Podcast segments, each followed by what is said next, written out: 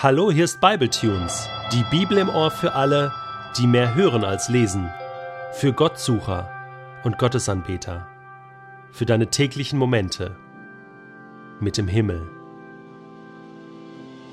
Der heutige Bibletune steht in Apostelgeschichte 17, die Verse 1 bis 9 und wird gelesen aus der neuen Genfer Übersetzung.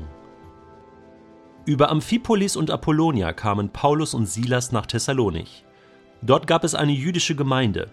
Wie es seine Gewohnheit war, ging Paulus als erstes in ihre Synagoge, wo er an drei aufeinanderfolgenden Sabbaten zu den Versammelten sprach. Er öffnete ihnen das Verständnis für die Aussagen der Schrift, die vom Leiden und Sterben des Messias und von seiner Auferstehung von den Toten sprechen, und zeigte ihnen, dass das alles nach Gottes Plan so kommen musste. Und deshalb, so sagte er, ist der Jesus, den ich euch verkünde, niemand anders als der Messias, von dem die Schrift spricht. Einige der jüdischen Zuhörer ließen sich überzeugen und schlossen sich Paulus und Silas an. Außerdem kamen zahlreiche Griechen zum Glauben, die sich zur Synagogengemeinde hielten, sowie eine ganze Reihe von Frauen aus der oberen Gesellschaftsschicht. Dieser Erfolg erregte den Neid derjenigen Juden, die vom Evangelium nichts wissen wollten. Sie warben einige skrupellose Männer an, die sich auf dem Marktplatz herumtrieben und wiegelten mit ihrer Hilfe die Volksmenge auf, so dass die ganze Stadt in Unruhe geriet. Dann zogen sie vor das Haus von Jason, bei dem Paulus und Silas zu Gast waren, um die beiden von dort herauszuholen und vor die Bürgerversammlung zu stellen. Doch als sie Paulus und Silas nicht fanden, schleppten sie stattdessen Jason selbst und einige andere Christen vor die Politarchen, die höchsten Beamten der Stadt, und schrien die Leute, die in der ganzen Welt für Aufruhr sorgen, sind jetzt auch hierher gekommen. Jason hat sie bei sich aufgenommen. Sie setzen sich alle über die Verordnung des Kaisers hinweg, indem sie behaupten, ein anderer sei der wahre Herrscher, nämlich Jesus. Die Stadtbevölkerung und die Politarchen waren tief beunruhigt, als sie das hörten, und erst nachdem Jason und die anderen Christen eine Kaution hinterlegt hatten, wurden sie wieder auf freien Fuß gesetzt. Also eins muss man wirklich sagen. In der damaligen jüdischen Kultur gab es keine Toleranz. Toleranz? Was ist das genau? Wikipedia sagt, Toleranz ist eine Art Duldsamkeit. Im Allgemeinen ein Gelten lassen und gewähren lassen fremder Überzeugungen und Handlungsweisen und Sitten. Die Anerkennung der Gleichberechtigung eines anderen Menschen. Intoleranz wäre Unduldsamkeit. Ja, die damalige jüdische Kultur, die damaligen Juden waren intolerant. Sie haben das nicht stehen gelassen, was Paulus da erzählt hat. Und haben gestritten und gekämpft. Manchmal mit harten Bandagen, das muss man sagen. Wenn ich in unsere heutige Zeit schaue, in unsere heutige Kultur, in Deutschland zum Beispiel, dann wird ja der Wert Toleranz sehr hoch gehalten. Hey, du musst den anderen stehen lassen mit dem, was er glaubt, was er denkt. Und das finde ich grundsätzlich einen guten Ansatz, denn das bedeutet ja eigentlich, dass ich mich mit dem anderen auseinandersetzen muss, dem anderen mal zuhören muss. Das heißt, ich bin im Gespräch. Toleranz auf Grundlage von Kommunikation. Und das finde ich grundsätzlich eine gute Sache, denn das Gespräch, wenn es mit gegenseitigem Respekt, mit Achtung und auch mit Liebe geführt wird, ist der Ausgangspunkt von einem Glaubensgespräch auf Augenhöhe.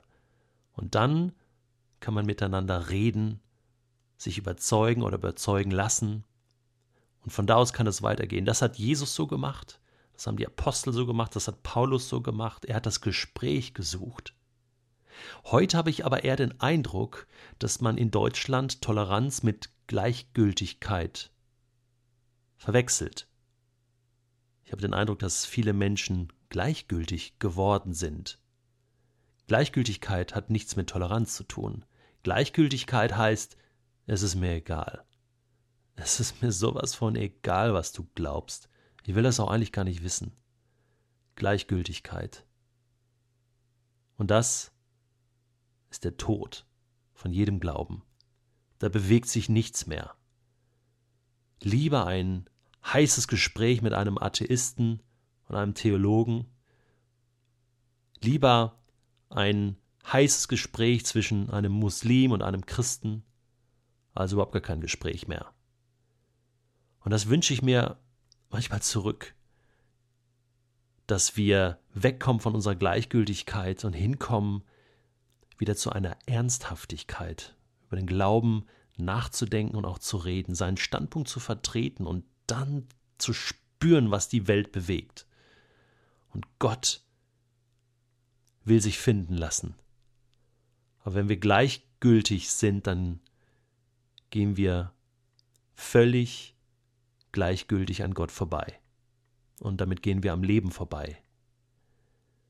Paulus und Silas lebten in einer sehr intoleranten Gesellschaft und sie waren ja auch intolerant. Und zwar in einer gesunden Art und Weise. Sie waren hundertprozentig, ja, was sage ich, tausendprozentig davon überzeugt, dass Jesus der Messias ist.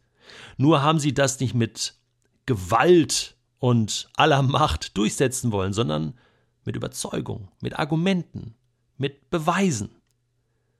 Und die ungesunde Intoleranz, die ihnen entgegenschlug, das war dann Hass und Neid, Stolz in Form von Gewalt. Das ist eine Situation, die entsteht, wenn wir unseren Glauben ernsthaft, überzeugend bezeugen.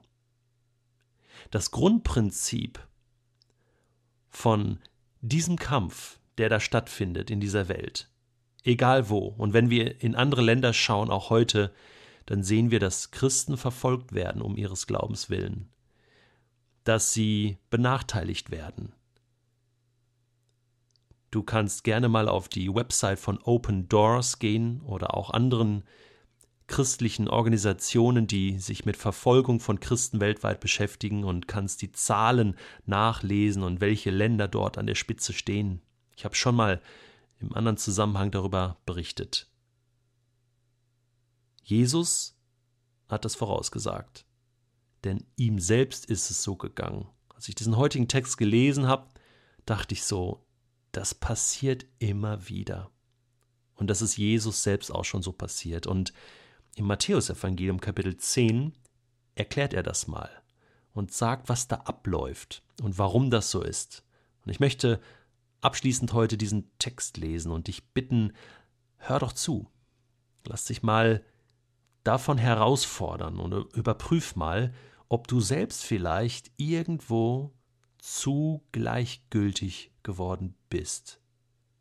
Nein, es ist nicht alles gleichgültig in dieser Welt.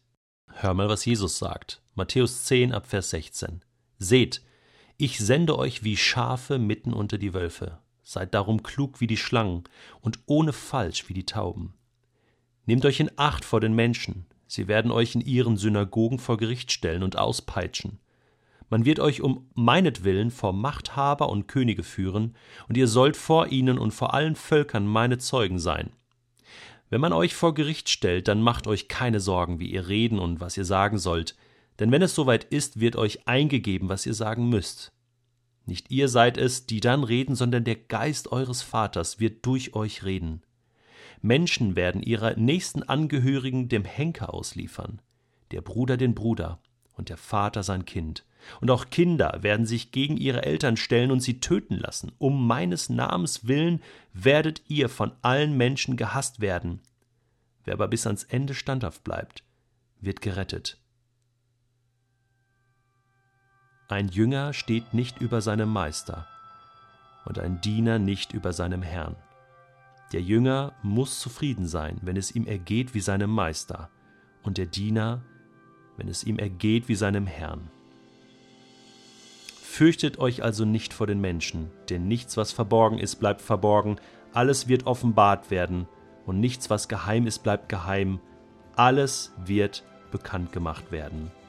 Und am Ende sagt Jesus, Wer sich vor den Menschen zu mir bekennt, zu dem werde auch ich mich vor meinem Vater im Himmel bekennen. Wer mich aber vor den Menschen verleugnet, den werde auch ich vor meinem Vater im Himmel verleugnen. Ja, Jesus scheint nicht so tolerant zu sein, wie wir das manchmal meinen.